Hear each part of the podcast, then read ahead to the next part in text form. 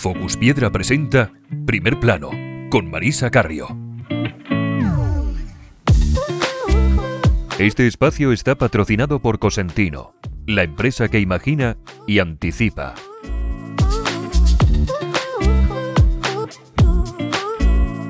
Andrés Oller tiene fama de ser uno de los marmolistas más caros de Barcelona. Su empresa, Mármoles Oller, es uno de los talleres históricos en la provincia. De hecho, tiene más de 60 años de historia. En el podcast de hoy contestará cuestiones como cuál es su ticket medio por encimera, cómo elabora los presupuestos y cuáles son sus políticas de cobro. También nos contará su relación con los principales fabricantes de superficies de gran formato y qué medidas toman en el taller para conseguir cumplir con la normativa de exposición a la sílice cristalina. Bienvenido a Primer Plano, Andrés. ¿Cómo estás? Bien.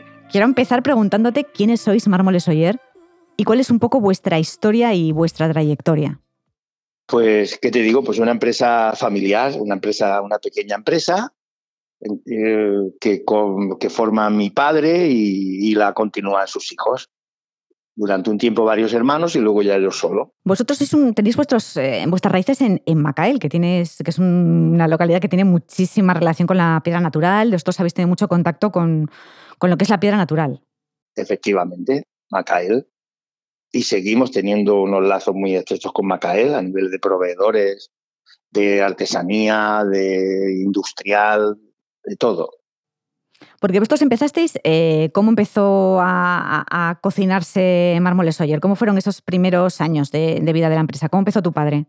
Bueno, nosotros traíamos Macael, mi padre trae material de Macael a Barcelona eh, de, la época hace 55 años y viene a vender mármol aquí a Barcelona y ve que en Barcelona hay oportunidades como transformador. Y ahí él tiene la idea de, quedarse y establecerse en Barcelona y empezar a ser transformador. Y monta un pequeño taller. Ese es el inicio de Mármoles Oyer. De venir a vender mármol de las canteras de, una pequeña explotación, ¿eh? de mármol de Macael, a quedarse aquí y empezar a ser transformador de mármol. Tú empezaste muy joven, supongo, en la, en la marmolería. Ahora estáis en San Juan eh, de Espí, que está como, no sé, unos 11 kilómetros de, Barcelona. ¿Dónde estaba antes la marmolería? No sé si estáis exactamente donde estabais antes o, Bueno, en San Juan de Espí llevamos 50 años. El ayuntamiento nos hizo un homenaje. El ayuntamiento de nuestra localidad tiene mucha sensibilidad con las empresas que tienen una trayectoria tan larga. Pero antes de aquí, mi padre estuvo en Barcelona, en una zona Ahora no te lo sabía, no recuerdo exactamente. Pero piensa que yo empecé a trabajar ya aquí en San Juan de Espí. Porque yo llevo aproximadamente unos 40 y en San Juan de Espí tenemos con licencia ya más de 50 años. Y en los mejores años de, de Mármoles Oyer, mm, ¿qué volumen teníais? ¿Cuántos erais en la empresa? Pues en la, durante la burbuja inmobiliaria, pues fuimos muchísimos. Fue tremendo. Fue tremenda la burbuja pues 30 personas directas más, más indirectos. Fue una cosa, bueno, lo que, pues eso, una burbuja. 17 vehículos industriales y aquello era pues una locura. Fue la época que estaba muy de moda también hacer, vender mucho, se vendía mucho pavimento de mármol a nivel de vivienda nueva, cosa que ahora ha pasado a la cerámica o al parquet sintético pero hubo una temporada que el crema marfil, el travertino, el serpillante eran materiales, sobre todo el crema marfil, por la proximidad y que era un material nacional. Se hacían muchísimas obras con pavimento de crema marfil y vendíamos muchísimo el contacto, el lazo que teníamos con Levantina de Mármoles, que era la cantera más, más importante de, de España, pues era tremendo. O sea, movíais toneladas de, piedra en aquella época. Sí, uh, entonces en esa época era casi un tráiler y medio semanal. 20, pues casi 30 toneladas semanales. Fue un, fueron unos años tremendos. Eh, antes del 2008. Y todo eso explotó y tuvisteis que empezar de nuevo. En el 2008, sí, sí, chocamos de frente contra un muro de hormigón, que no lo veíamos. Si eso le pasó a empresas que tenían en su plantilla a gente que venía de escuelas de negocios, a economistas, les pasó, pues imagínate lo que no le va a pasar a una persona con una formación limitada, como eran otras pequeñas empresas, ¿no? Pues ellos estrellaron empresas con, con un departamento de dirección y con directivos preparadísimos y también, eh, también se equivocaron, ¿no? Mm, todo el mundo se equivocó, sí, nadie, nadie lo vio venir. Santiago Niño Becerra, pues era el único que decía que íbamos mal, que íbamos mal. Y bueno, luego se demostró que tenía razón. ¿Y cómo estáis ahora, Andrés? Eh, ¿Cómo estáis ahora? ¿En cuántos empleados sois en la empresa? ¿En qué facturación os estáis moviendo más o menos anual? ¿En qué momento estáis ahora? Hemos podido eh, encajar todos los golpes todos los golpes y de 30 personas estamos en 9 personas. Hemos pagado a todo el mundo y hemos tenido pérdidas millonarias, pero hemos pagado a todo el mundo porque seguimos teniendo a proveedores como Consentino, como Levantina, eh, la Neolit, que seguimos teniendo crédito en estas empresas gracias a cumplir con, con nuestras obligaciones, que eso fue lo más duro, tener que vender cosas para, para pagar. Cuando nosotros, bueno, los famosos concursos, las suspensiones de pago maravillosas, nos destrozaron, nos partieron por la mitad. Tuvimos que empezar a, bueno, a desprendernos de maquinaria, de vehículos, mm, regalándolos para que si no nos comían a impuestos. Imagínate una flota de 17 vehículos. Es una locura, es una locura absoluta. Camiones, bueno, furgonetas pequeñas, de todo en fin, fue también una época que nos volvimos un poco, fue un poco ilusionante aquella época de la burbuja y también en aquella época cometí un par de errores importantes. ¿Cuáles? Y fueron pérdidas potentes. Pues me ilusioné un poco, no sé de dónde salió bien bien la idea, pero fui a Costrumat. Expuse en Costrumat durante dos, dos años, no, era, era, era cada dos años, pues fui dos veces a Costrumat y allí invertí en aquel momento, pues, ¿qué te digo? Pues me gasté allí, pues, pues 15 mil, bueno, un montón de dinero, mucho dinero. Y yo resulta de que el mercado catalán yo ya lo tenía. De lo único que me sirvió aquello fue de, de, eh, de, presentar allí una serie de productos porque montamos unos stands muy bonitos y a los clientes que ya tenía, sí que nos conoció alguien más, pero los clientes que teníamos ya, pues fue invitarlos allí a tomar un, refrigerio y ver la feria y saludarnos. Pero ese dinero tendría que haberlo, haberlo invertido en ese momento en otra cosa. Imagínate un mercado eh, francés, un mercado, el mercado, ir a otro sitio, pero ir a Barcelona a exponer, cuando yo llevaba ya en Barcelona tantos años, no fue una buena idea no lo fue. Sí que nos dimos un poco más a conocer, pero bueno, estando aquí ya posicionado, eh, ¿no? Ir a un certamen como ese con lo que vale, que era muy caro, fue muy caro, me gasté mucho dinero, porque monté un stand muy bonito. Y, y luego el resumen el final fue que no, no, no fue positivo. ¿Y el segundo error que cometiste, cuál crees que fue? Ah, bueno, no, pues seguir el ritmo de mis clientes seguir el ritmo de crecimiento de mis clientes. Pero los clientes de obras, hoy los promotores eh, terminaban una promoción y como todo el personal que tenían era personal subcontratado, pues paraban y paraban pero en seco y yo no podía parar en seco porque yo ya tenía personal fijo, iba cogiendo compromisos. Pues el error fue crecer porque también podría haber dicho no, no sigo este ritmo y con menos ritmo y también luego me obligó un poco el tener aquella carga de personal a asumir algunos riesgos de decir necesito, si tienes 30 personas necesitas vender, necesitas y tenía que haber en un momento haber dicho cortamos, empezamos a desprendernos de hay que despedir gente, no podemos seguir vendiendo con riesgos y tuvimos que vender con riesgo, ya está. Bueno, de los errores aprende, seguro que te has llevado muchas lecciones de, aquella etapa. Ahora estáis en otro momento completamente diferente. No sé en qué tipo de clientes estáis centrados ahora mismo y, cuáles suponen o, qué supone en cuanto a porcentaje, ¿no? El porcentaje más alto de vuestros ingresos, ¿a qué tipo de clientes eh, pertenece, digamos? Pues ahora estamos trabajando en gama alta o en lujo. Me, me cuesta un poquito decir eso, pero sí, es así porque tenemos la suerte de que en Barcelona ha venido muchísima gente de fuera, extranjeros, y están comprando muchísimo, chalets, viviendas de lujo, y estamos trabajando para un sector de gama alta y eso pues nos está yendo muy bien. O sea, que estáis sobre todo en temas de reforma, eh, temas de interiorismo. Reforma, reforma, interiorismo, sí, sí. ¿Y cuánto supone, por ejemplo, de, la facturación total? ¿Un 70, un 60? ¿En cuánto estáis más o menos haciendo? Sí, más o menos, lo que estás diciendo, un 60, 70, más o menos. ¿eh? No tenemos, mira, nosotros también te tengo que decir que estamos llevando la empresa, eh, de forma con muy pocos medios con muy pocos medios. Marisa, ¿qué quiere decir eso? Pues que no tenemos todos los datos eh, actualizados de porcentajes, porque el día a día yo me dedico a vender, me dedico a comprar, me dedico a ayudar a instalar. Eh, trabajo cada día 12 horas. O sea, estás en todas las salsas, estás en todas las salsas de la empresa. Y algunos sábados también, con visitas concertadas o casi todos los sábados por la mañana vengo. Y luego está mi pareja conmigo, que me ayuda muchísimo, y tenemos una chica preparadísima, pero mm, hay un momento que dejo de hacer de hacer análisis y de hacer estudio y si esto es más rentable o menos rentable, porque el día a día me... Te come las pues, horas, te come las horas, ¿no? Sí, sí. Y te quería preguntar, y en el caso, por ejemplo, de las tiendas de cocina, no sé qué porcentaje supone más o menos, así, a ojo.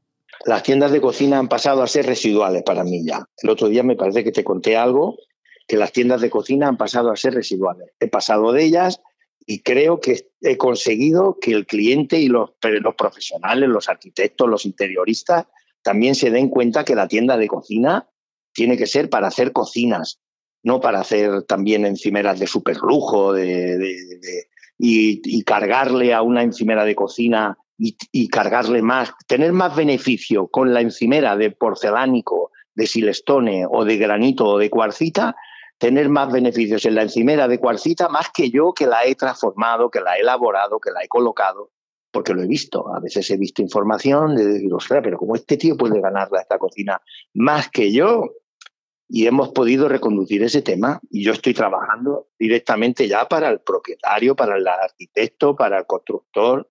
El constructor que está haciendo un chalet de lujo de 3 millones de euros le compra la cocina a un carpintero o a un ebanista de, primera y la encimera se la compra a un marmolista de primera. Ya está. Y cada el lebanista se gana bien la vida con su cocina, que es una, que hace una cocina de madera especial, y el marmolista se gana la vida con su cocina, que es una cocina de superlujo también. Entonces, ¿te has saltado la tienda de cocina? Hombre, sí, sí, sí. Y espero que en el futuro se den cuenta de que que el, que se tiene que ganar la vida con la, con la encimera de cocina es el marmolista, ¿entiendes? No la tienda de cocinas. Pero bueno, hay alguien que quiere esa comodidad. Bueno, pues ese, pues que lo haga. Ese, ese nicho de mercado, pues también está. El que quiera hacerlo así, pues que siga. Pero yo lo que quiero es ganarme bien la vida con la encimera de cocina. Y si yo tengo que cobrar 800, 900 euros por una colocación, quiero cobrarlo yo no el no el de la tienda de cocina y luego darme a mí el 50% de, esa de la colocación nada más. En fin, es eso, Marisa, es mm. intentar vender tú directamente. En Barcelona, Mármoles Soyer tiene fama de, que vuestros trabajos son, son caros. No sé si es algo que te preocupa, si es porque vuestros competidores trabajan con, márgenes más reducidos o sus trabajos no, no tienen la misma calidad que la vuestra, no imputan los mismos costes fijos. Sí, y a veces luego lo pienso, ¿no? Que igual hay uno que está haciendo la cocina bastante más barata que nosotros y es capaz de tener más beneficio que nosotros. Porque claro, si el tío cuando trabaja, ¿entiendes? Se ahorra procesos, pues ya está. Fíjate tú, yo estoy siendo más caro y con menos beneficio. Es un poco contradictorio, ¿no? ¿A qué te refieres a que pueda vender eh, con menos procesos? ¿A qué te refieres? Pues con menos procesos, pues que si en vez de si nosotros pulimos para pulir una piedra, para pulir un canto tú le das cuatro piedras y hay alguien que hace ese proceso con tres o con dos, o yo he llegado, mira, yo, pero es que, no sé, es que ahora, Marisa, a mí, cuando me contrataban, hacía obras que cuando hacíamos encimeras de cocina, yo hubo un momento que yo decía, ¿por qué tengo que pulir por debajo de la encimera de cocina los cuatro centímetros de piedra que sobresalen de los muebles para afuera? Cuando eso a mí no me lo ha pedido, el, que me contrata no me lo ha pedido.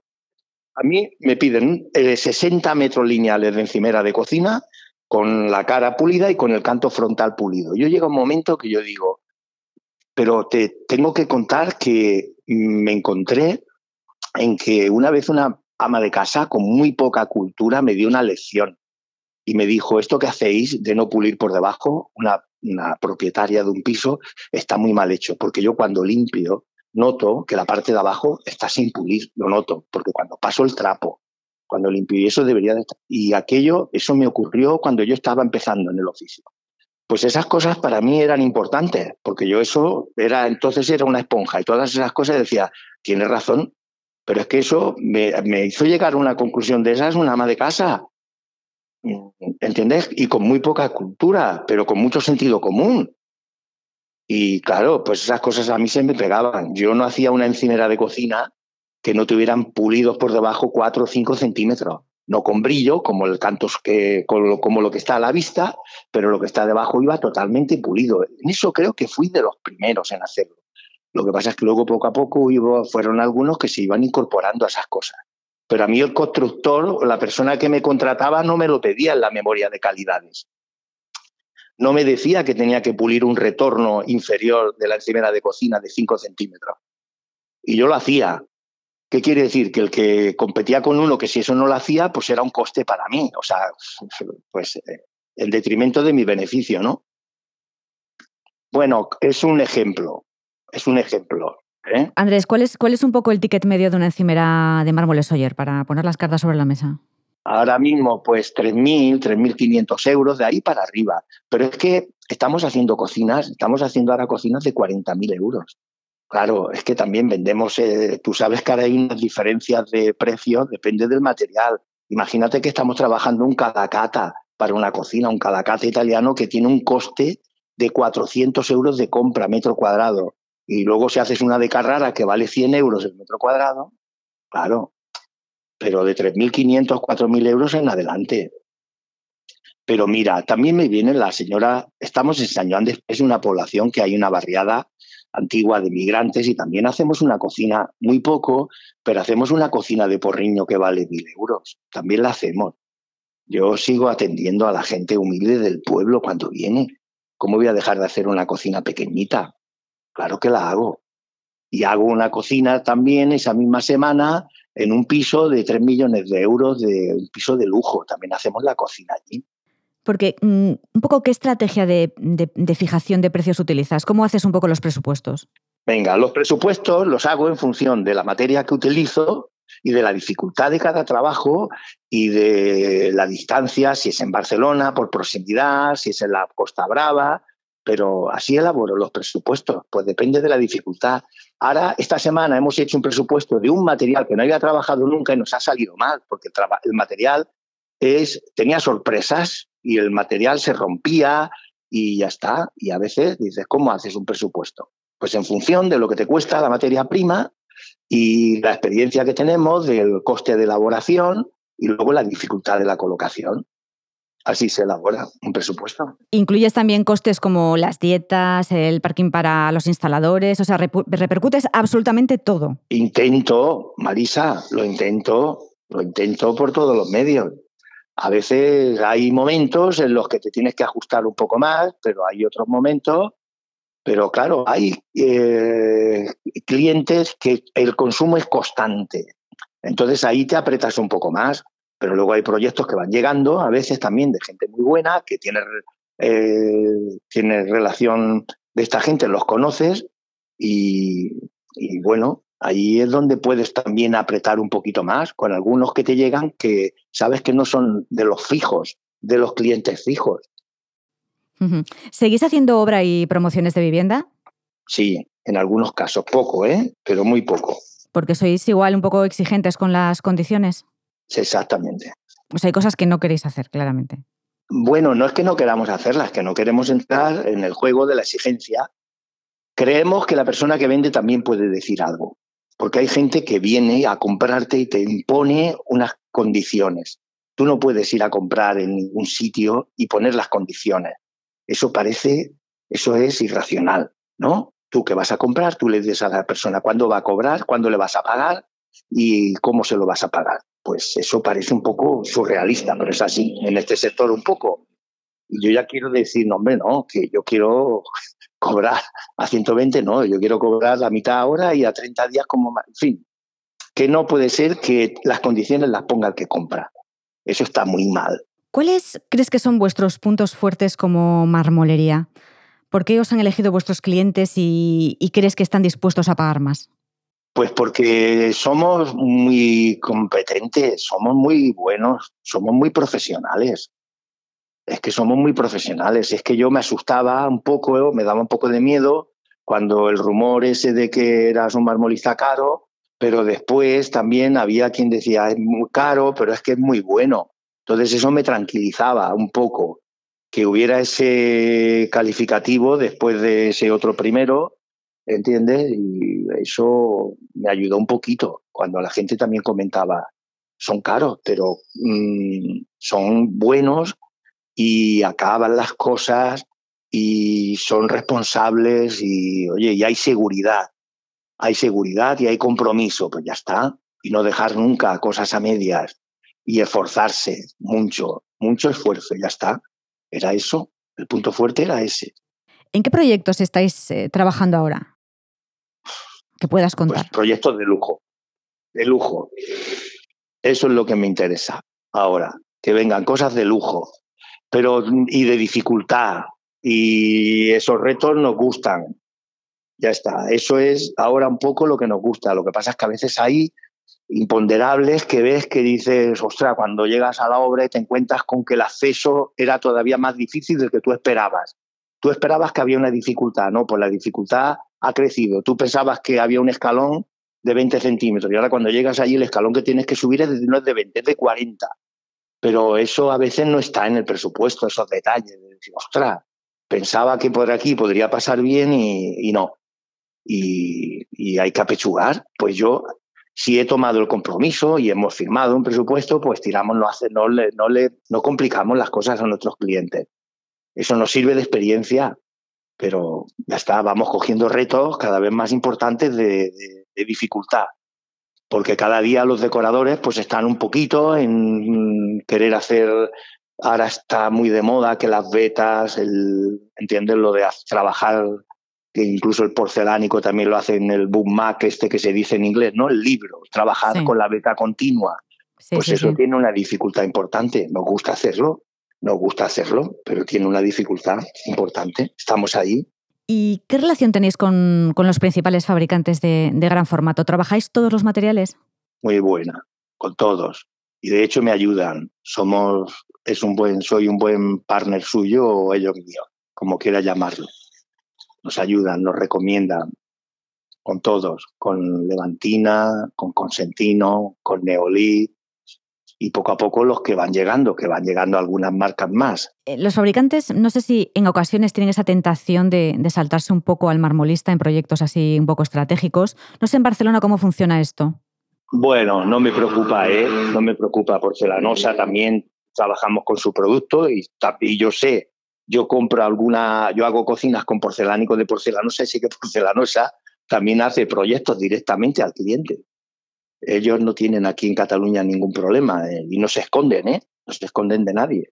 Aquí no nadie tiene una patente de corso y igual que Consentino no vende directamente en Cataluña, en Barcelona, en otras eh, zonas de España sí, porcelanosa aquí vende a todo el mundo. Todo el mundo que va a sus tiendas de porcelanosa puede comprar. Tú vienes aquí a Barcelona hoy y puedes comprar el, directamente en porcelanosa la encimera de, de porcelánico, la cocina, todo.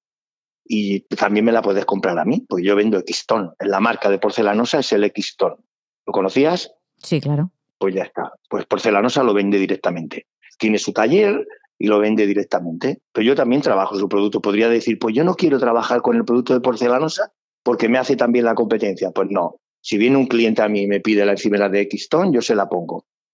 Yo tampoco es que haga campaña, pero lo tengo aquí en mi tienda. ¿eh? Está en mi tienda, en mi exposición, está todo su material. ¿Y qué haces con el material que no consigues que salga al mercado? ¿Trabajáis con todos los materiales? ¿Tendrás un montón de retales? ¿Qué haces con todo, con todos esos sobrantes? Compro lo que necesito. Claro, ¿para qué voy a comprar yo como hay algún... Bueno, yo es que he cometido errores de eso.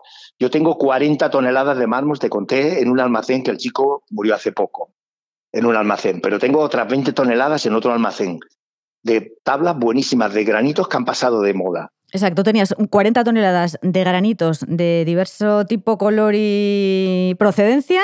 Que y, y las tengo en un almacén para venderlas a 10, a 15 euros el metro cuadrado y partirnos a lo que te den. A lo que nos den. Sí, ese es el compromiso que tenemos con el chico del almacén. Yo se lo he dejado allí en depósito, material de primera calidad.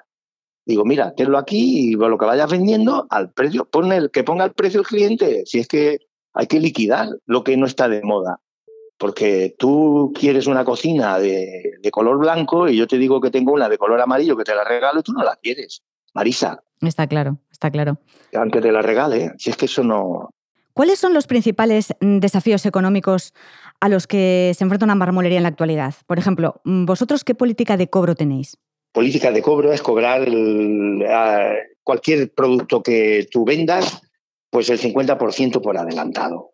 Se trata de empezar a pedir, asegurarte eh, la inversión de la materia prima y el, un 30% a, la entrega y un 20% a la finalización del trabajo. Eso sería lo, perfecto, ¿no?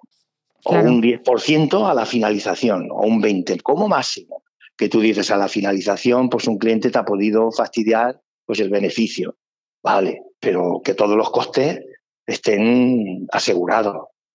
Un 50, un 30 y un 20 sería una cosa bonita de conseguir en el 100% de todos los trabajos. Uno de los temas que, más preocupa actualmente a los marmolistas es conseguir eh, cero o lo más próximo a cero en cuanto a silicio cristalina en, suspensión. No sé vosotros qué medidas eh, tomáis, qué importancia le das tú a los temas de prevención.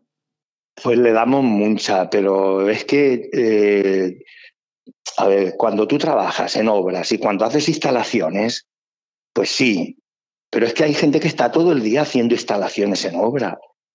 Tú tienes el taller perfectamente acondicionado, limpio, todos los procesos con agua, pero ¿qué haces en una obra? ¿Qué haces? donde vamos a trabajar mañana habrá carpinteros, habrá herreros, habrá todo el mundo y todo el mundo está haciendo un trabajo al lado tuyo, cortando racholas, tú cortando granito, en un zulo, en un restaurante que no tiene ventilación o no hay aspiración hasta que no se acabe. ¿Qué haces? Y, ese, y mañana montamos ese, pero pasado montamos otro y pasado montamos otro. Entonces, el instalador, ¿qué hacemos? Son otra, otra especie en extinción, porque el taller está perfecto, pero es una parte del proceso. El otro proceso, el de la instalación, el de la obra. Es otra cosa. ¿Has visto cómo trabaja la gente en la obra pública, en la calle, alguna vez? ¿Cortando? Sí, claro, claro. ¿Has visto eso? Pues eso es lo mismo que en una obra o en un local. Pero, por ejemplo, en el taller lo llevas a rajatabla. En... Claro, en el taller sí. En el taller sí. Además, tenemos una fábrica que tiene unas condiciones especiales. Eso fue una suerte. ¿Por qué? Pues porque tiene unas condiciones especiales de ventilación, porque tiene dos puertas que tienen seis metros de altura por tres de ancho y la fábrica polvo en suspensión, aunque tú cortaras hoy en seco, la fábrica sola sin los aspiradores se limpia de polvo en suspensión en dos minutos. Y hay, hay talleres, el 90% de los talleres que no tienen unas condiciones como la mía, el polvo en suspensión está todo el día o toda la mañana durante 5, 6, 7 horas. Y yo tengo una fábrica, pues, que fue una de las cosas buenas que me encontré, que me tocaron en la vida. Mis instalaciones, ya están. Es una fábrica especial, tiene y, además que tenemos todos los procesos con agua, prácticamente, pero sí que hay un momento que hay un corte en seco, pues hay una aspiración especial, ¿entiendes? Y la fábrica tiene unas condiciones especiales, las tiene. Es muy difícil tener, es muy difícil tener una fábrica abierta como la que yo tengo, es muy difícil. Si la vieras, te darías cuenta. Una imagen vale más que mil palabras, Marisa. Y hay talleres que son zulos, son cuevas. Tú no puedes trabajar en una cueva. Ya. ¿Has tenido algún caso de, silicosis? No, espero que no. Y habéis eh, elaborado muchos compactos, me imagino. Claro, toda la vida, porque es que si no estabas muerto, ¿cómo no ibas a trabajar Silestone? Si hubo un momento que el 90% de las cocinas de Barcelona y de toda España eran de Silestone y de Compa. Ahora está el porcelánico, que también, pero toda la vida se trabajó el granito y el granito también tenía una parte de cuarzo eh, también importante. Y toda la vida se trabajó. Aquí la Sagrada Familia en Barcelona, pues tuvo muchos casos, menos de los que ha producido el, el silestone, el, cuarzo del silestone, pero la Sagrada Familia también tuvo muchísimo. Porque aquí se, sigue, se lleva trabajando, lo que pasa es que también la, elaboración del granito ahora en la Sagrada Familia se ha modernizado y se hace más con agua, pero aquí la Sagrada Familia se lleva trabajando pues, desde que empezó Gaudí con ella. Pues fíjate, y todo es de granito. Pues ahí ha habido, hubo muchísimos casos de gente que enfermó de silicosis solamente se ha hablado de los del Silestone. ¿Crees que los marmolistas habéis recibido información suficiente sobre el riesgo a la exposición a sílice, sobre las medidas de protección, sobre cómo trabajar? Yo desde que empecé a trabajar en el mármol sabía que el polvo del mármol y el polvo del granito eran malísimos y que producían la silicosis. Desde que empezaron a trabajar todos los marmolistas saben eso, todos. Y que el silestone, el componente del silestone, pues era malo, evidentemente, claro, lo sabíamos todos. ¿Quién va a decir ahora que no sabe eh, la composición del, del, silestone o la composición del granito? Pues si no lo sabes, es tu, obligación saberlo. Y que cortar en, eh, en, seco y trabajar con polvo, pues es malo. ¿Cómo va a ser eso bueno para la salud? Pero te quiero decir que tú en, la, en el taller eres riguroso trabajando de una manera, pero cuando llegas a la obra y cuando vas a instalar cocinas y estás en una cocina con las ventanas con poca ventilación, pues, ¿qué haces cuando tienes que cortar? Pues te pones tu equipo de protección individual, pero a mí también me ha preocupado porque había muchísima gente joven que creía que no era necesario, ya está. Y así vamos, porque los EPIs tú los das, pero se utilizan en la obra, pues no. Y había hasta hace poco, además de estar cortando con polvo, tenían un cigarrillo puesto en la boca hasta que se prohibió. Para terminar, Andrés, quiero preguntarte eh, qué planes de futuro tienes para, para Mármoles Oyer. Pues nada, pues continuar con la, con la línea de trabajo que tenemos y, ya está. Y tener suerte con, con, el tema de que mis clientes tampoco tengan ningún tropiezo económico, porque si ellos lo tienen, repercute en ti. Y eso, ir y cumplir con ellos. Entonces vamos a tener Mármoles Oyer durante muchos años todavía en activo. Sí, y luego habrá quien siga con la empresa y con la marca. Creo que seguirá con la marca.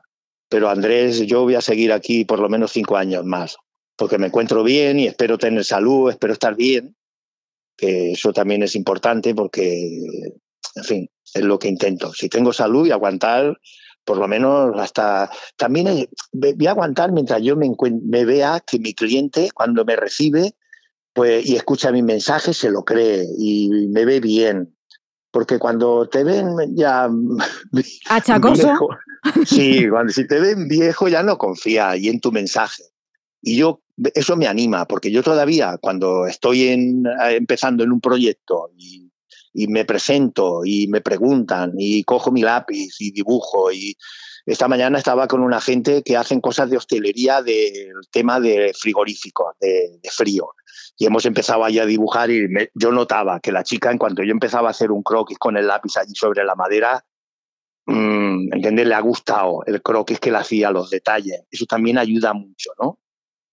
En fin, entonces cuando, mientras yo me vea así bien, ya continuar, ya continuar, y me monte en la furgoneta y pueda ayudar, ¿entiendes? A descargar, a hacer plantillas, a hacer cosas.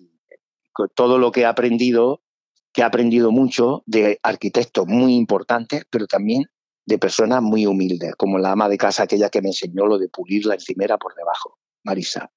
Eso fue una lección que no se me olvidará nunca. Luego he estado con arquitectos que también me han enseñado muchísimo, arquitectos muy buenos. Y he tenido esa suerte. He aprendido del arquitecto bueno, del interiorista bueno y de amas de casa, de gente con un sentido común especial, y, de, decirme, esto no lo podéis hacer. Y yo decía por dentro, pues si es verdad. Si es que esta mujer está pasando su trapito de la cocina porque limpia, porque le gusta limpiar, y nota que por debajo se le engancha la, la valleta. Marisa, digo, yo no vuelvo a llevar una cocina sin pulir el canto de abajo. Ya está. ¿Qué te, qué te parece esa lección? Muy ¿Eh? buena, muy buena lección, muy buena lección. pero de una mujer eh, muy humilde. Y luego del arquitecto, entiendes que venía con la gabardina, con el roles de oro y, con un portaminas de oro y hacía unos croquis. Y llegamos a un vestíbulo y el tío diseña en un vestíbulo un sofá, pero el sofá lo diseña de mármol, blanco de Macael. ¡Buah!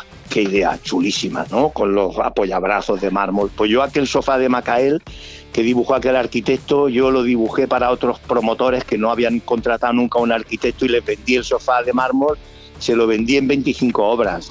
Pero yo también es que he copiado muy bien, eso no te lo he dicho.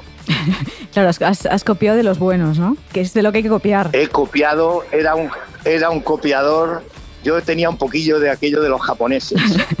o de los chinos. O de los, bueno, sí, también de los chinos, pero era ver algo que estaba bien hecho y decir, hostia, yo tengo que hacer eso, yo tengo que conseguir eso, claro. Y me empapaba de aquello y lo buscaba y lo conseguía. Sí, yo las ideas buenas las he intentado copiar. Tampoco me ha atribuido nada de yo inventar nada, ¿eh? No, no he ido de fantasma en ese aspecto sino simplemente que he visto una idea buena y la he trasladado y la he aplicado. Muchísimas gracias Andrés por compartir con nosotros tu historia y la de Mármoles Oyer. Este espacio está patrocinado por Cosentino, la empresa que imagina y anticipa.